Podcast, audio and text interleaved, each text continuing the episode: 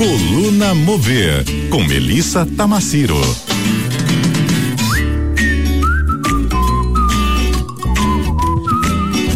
Testou, né, Melissa? Testou, né, ô Lídia? Mas aí, sextou hoje com uma coisa, né, assim, contundente, forte, uma pessoa. É, o que mais que a gente pode dar de adjetivo para uma Tina Turner? Me fala. Ai, é uma mulher única. É, a gente. Única, essa, sabe única, que a gente única, ali no, nos bastidores ali, outra. Ah. E aí o, o, o ouvinte deve estar nessa reflexão também, né? Cara, parece que é um atrás do outro, né? Então, a gente perdeu Rita Lee este ano, agora a gente. Coisa perde pra música. Eu tô achando que São Pedro tá querendo fazer uma festinha lá. Entendeu? Não, a festa puxando. lá em cima tá linda. Vamos, vamos a puxando festa lá em cima está linda. Os melhores. Mas enfim, também né, faz parte da vida, né? Não, Eu e ela morreu, estilo, apesar dela estar lutando contra, né, ela ter feito aí um ah, tratamento contra o câncer de intestino, ela teve transplante renal, ela tinha problemas seríssimos, né, que ela enfrentou de saúde, ela, ela morreu de causas naturais, né? É, faz Então, aos 83, então, assim, né? Ô, Lígia, você sabe uma coisa? Eu tenho de filosofia de vida. Eu acho que eu já falei alguns pares de, de vezes aqui, nesse microfoninho aqui, gracioso, que eu não tenho essa, essa coisa da morte pro lado mórbido. Eu acho, assim, que é uma coisa. A vida é, né, nós, nós Além de fazer finitos. parte, eu, na verdade, não creio na morte. Eu realmente creio que tem um segundo estágio Sim. de vida que vai rolando. A vida física Isso, aqui, né? Vai Nós- rolando e vai proporcionando outras experiências para esses serzinhos que passaram no planeta, para ir para outros lugares, enfim, ou para eles continuarem criando em outras esferas. Eu de fato creio nessas histórias. Então não é uma coisa que me deixa é, é, assim abalada, nem nada e nem nem tipo, sabe, você fica down, fica meio blues. E falando em blues assim, tem a ver a gente falar sobre Tina Turner, não é pela passagem, teria de qualquer forma a ver para falar, porque ela veio, inclusive nesses últimos anos, né, tendo muitas coisas ainda produzindo em nome dos licenciamentos, do nome dela, enfim, da imagem, da música, mesmo ela tendo optado se aposentar lá em 2009. A gente tava no auge, isso. né? Isso é incrível, né? Não, é demais. Porque ela, ela, ela não deixou decair em nenhum momento. E Quando outra, ela, e- está- e ela a maturidade momento, né? do artista de falar, poxa, eu dediquei, Uhum. eu dediquei a minha vida, o meu corpo, a minha voz, a minha imagem para as pessoas e num determinado momento da minha vida eu vou fechar a porta da minha casa e agora eu vou viver a mim mesma. Então Uhum. eu acho isso assim fabuloso, porque É. você vê que é, primeiro que é um desprendimento, né? O Sim. desprendimento da É de imagem. uma maturidade né? muito grande. Eu venho de uma indústria, eu falo dessa indústria criativa que ela ela faz muito cosquinha no ego das pessoas, seja para quem tá nos games desenvolvendo, quem tá na publicidade ganhando assim, né, toneladas de dinheiro, quem tá na música, porque é, é tudo muito sedutor, né? É sedutor a imagem, é sedutor mais ainda a quantidade de doletas que essa indústria faz e projeta as pessoas e coloca um holofote nas pessoas. Então, ter uma artista que passou por tudo que ela passou. A gente estava comentando sobre a vida dela, né? O, o pessoal da vida dela, a parte, né, muito dura, né, do que ela passou lá atrás, de violência, enfim.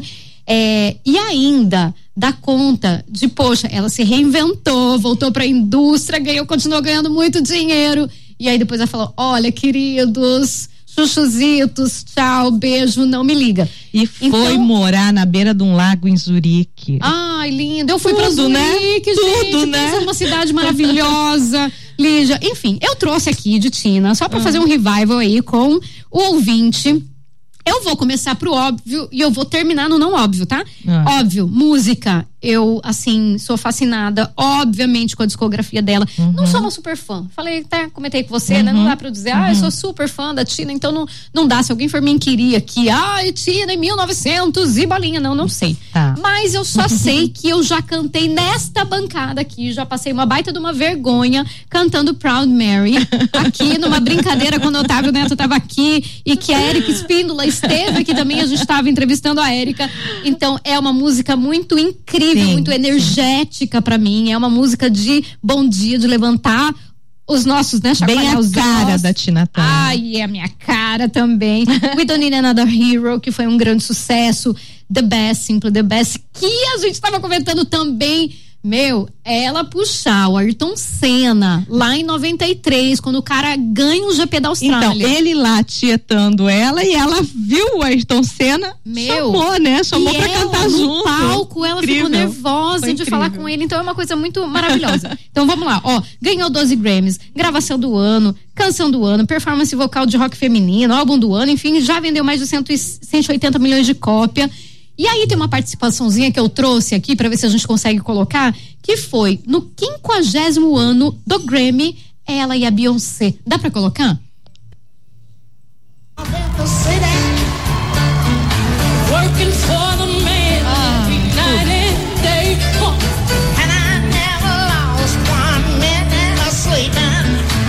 Olha o tom da voz, né? Ouve o tom da voz e duas negras inacreditáveis. Cada um com seu mojo ali da dança. Dá uma olhadinha.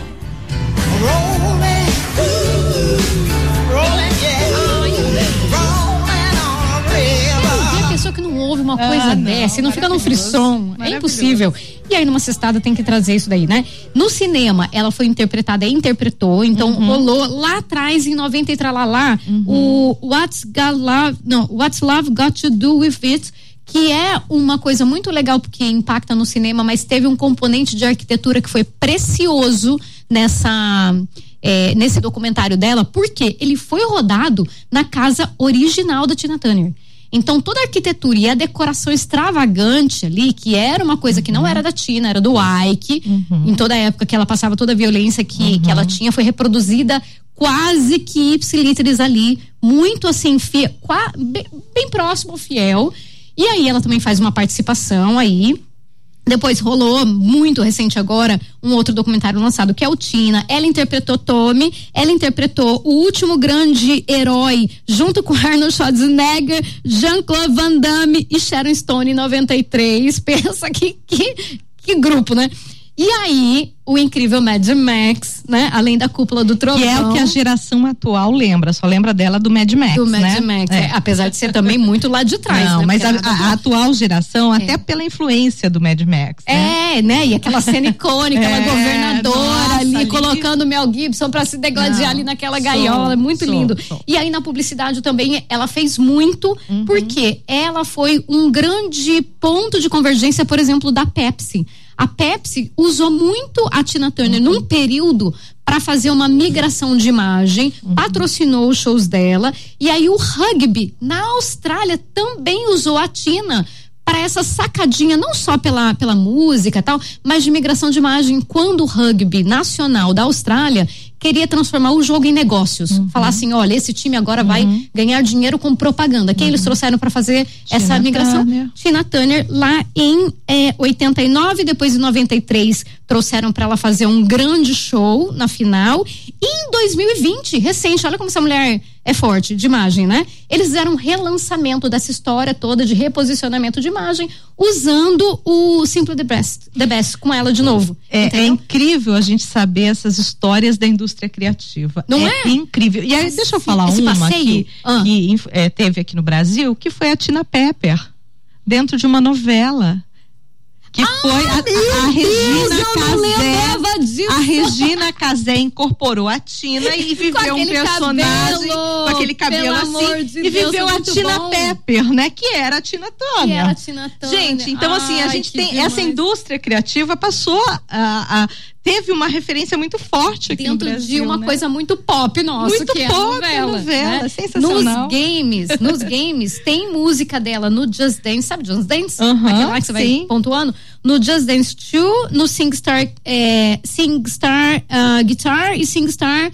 80s e mais alguns outros games, então ela também tem presença assim muito pontual.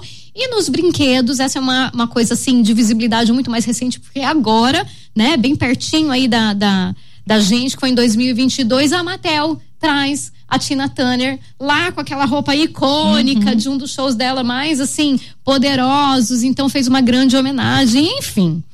Não dá pra gente, tipo assim, ter esta estrela indo para outra constelação e a gente não falar dessa mulher icônica. então trouxe pra cá pra E dessa linda ver. festa que deve estar no céu, né? É, com aquelas pernocas, hein? Vai estar numa festa Põe linda, pernas nisso, com né? curtíssimo, certamente, cantando com aquele vozeirão e dando, ó. Beijo pra galera daqui de baixo, fiquem aí na maluquice de vocês que agora estou indo para o céu. Olha que incrível. Ó, gente, sexta maravilhosa. Um beijo muito simples the best para os nossos ouvintes e aí até a próxima semana, né, Lígia? Ai, uma beijoca no seu coração. Muito obrigada aqui por vir contar essas histórias da indústria criativa. A gente ama te ouvir. Isso aí, obrigada, Lígia Fofita. Obrigada, ouvintes. Um beijo instalado aí para todo final mundo. de semana. Obrigada. CBN, CBN Campo Grande.